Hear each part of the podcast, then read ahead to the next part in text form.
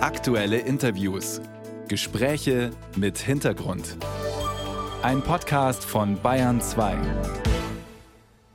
Wir müssen uns jetzt mit einem Thema befassen, das vielleicht nicht das appetitlichste ist für den frühen Morgen, wenn Sie gerade noch beim Frühstück sitzen. Aber es hilft nichts. Es ist nämlich wichtig. Wir müssen über Zecken reden. Bayern 2 kurz erklärt. Zecken sind keine Insekten, sondern Spinnentiere. Sie gehören zur Ordnung der Milben. Erwachsene Tiere haben acht Beine, einen rundlichen Körper und werden wenige Millimeter groß. Weltweit sind mehr als 900 Arten bekannt. 15 Arten sind in Deutschland heimisch. Die Parasiten leben in Wäldern, Parks und Gärten, auf Gräsern und Büschen. Kommt ein Tier oder ein Mensch vorbei, werden sie abgestreift und halten sich fest. Mit ihrem mit Widerhaken versehenen, stachelartigen Mundwerkzeug bohren sie sich in die Haut, um Blut zu saugen. Dabei können sie auch Krankheiten übertragen, unter anderem die Virusinfektion FSME. Mehr als 40 Prozent aller Städte und Landkreise in Deutschland sind Risikogebiete. Sie befinden sich hauptsächlich in Bayern, Baden-Württemberg, Südhessen und im südöstlichen Thüringen. Auch in Bayern gibt es also besonders viele Zecken und das wird auch ein Thema sein beim siebten Süddeutschen Zeckenkongress, der heute an der Universität Hohenheim in Stuttgart beginnt. Gastgeberin ist dort die Parasitologin und Zeckenforscherin Professorin Ute Mackenstedt. Grüß Gott, Frau Mackenstedt. Grüß Gott. Von FSME haben wir gerade schon gehört. Eine zweite Krankheit, die Zecken auch übertragen können, ist die Borreliose. Welche würden Sie sagen, ist die gefährlichere? Die FSME ist die gefährlichere, weil es eine Viruserkrankung ist. Die Borreliose wird hervorgerufen durch Bakterien und diese Bakterien lassen sich mit Antibiotika bekämpfen. Gegen FMSE kann man impfen, gegen Borreliose nicht? Gegen FSME kann geimpft werden, gegen Borreliose im Moment noch nicht. Also insofern eine Infektion mit FSME kann zu einer schweren Viruserkrankung führen und dann können sie allenfalls die Symptome bekämpfen. Wie kann man sich denn dann schützen, wenn man nicht geimpft ist oder wenn man sich gegen Borreliose gar nicht impfen kann? Lange Hose, lange Ärmel, abends den Körper kontrollieren, wenn man draußen war? Das sind auf jeden Fall schon mal sehr gute Möglichkeiten. Und insbesondere bei der Borreliose ist zu erwähnen, dass die Zecken diese Borrelien erst nach 12 bis 15 Stunden, nachdem sie zugestochen haben, erst übertragen. Das heißt also, je früher Sie die Zecke entfernen, desto besser. Das hilft leider bei der FSME nicht. Sobald die Zecke zugestochen hat, werden die Viren übertragen.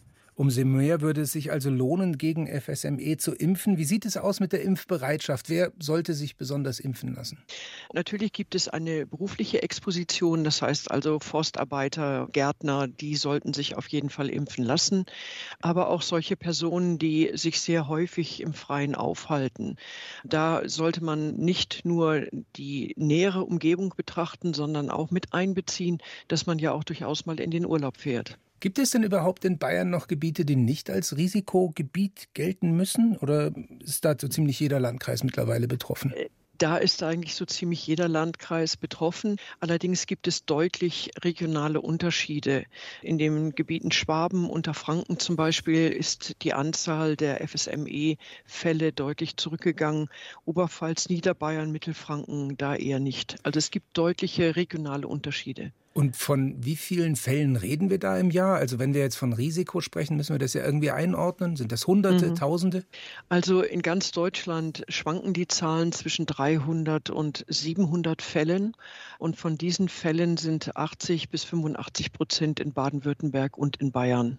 Das heißt nach wie vor der große oder der Schwerpunkt der FSME-Fälle, die treten in Bayern und Baden-Württemberg auf. Dann machen wir mal einen Schritt zurück von der Ausbreitung von FSME hin zu den Zecken selber nochmal. Der Februar mhm. ist sehr warm. Es könnte zu einem der wärmsten Februare seit Aufzeichnung des Wetters werden, vielleicht sogar der wärmste Februar in Deutschland. Heißt das dann, dass Zecken früher aktiv werden? Kriegen wir eine längere Zeckensaison? Also die Zecken sind ganzjährig aktiv. Mhm. Also die sind auch schon aktiv. Also das wissen wir und wir haben auch schon die ersten FSME-Fälle.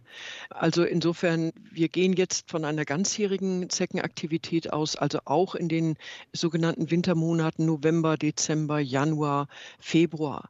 Der gemeine Holzbock, und über diese Zeckenart reden wir ja hauptsächlich im Moment, der wird bei einer Temperatur von etwa sieben Grad, wird diese Zecke aktiv.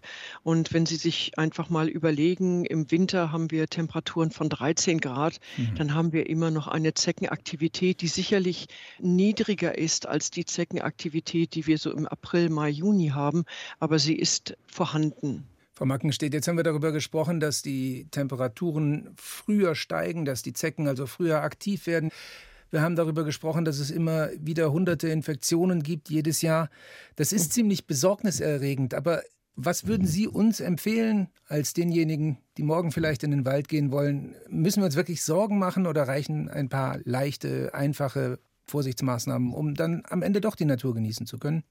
Ja, also ich würde Ihnen wünschen, dass Sie die Natur genießen wollen und also damit auch in die Wälder gehen und sich auch mal in eine Wiese legen. Das würde ich uns allen hm. wünschen. Also es gibt so ein paar einfache Methoden, die man sich überlegen kann, an die man denken kann. Sie können Repellenzien benutzen, mit denen können Sie sich einsprühen. Die wirken nicht zu 100 Prozent, aber reduzieren das Risiko doch deutlich für eine bestimmte Zeit. Eben halt lange Hosenbeine, helle Kleidung, da sieht man die Zecken dann ganz besonders besonders gut drauf. Und das Wichtigste ist natürlich immer, sobald Sie von draußen reinkommen, einfach sich mal schnell abzusuchen. Sagt die Parasitologin und Zeckenforscherin Professorin Ute Mackenstedt, die heute den siebten Süddeutschen Zeckenkongress eröffnen wird. Frau Mackenstedt, vielen Dank für das Gespräch. Sehr gerne.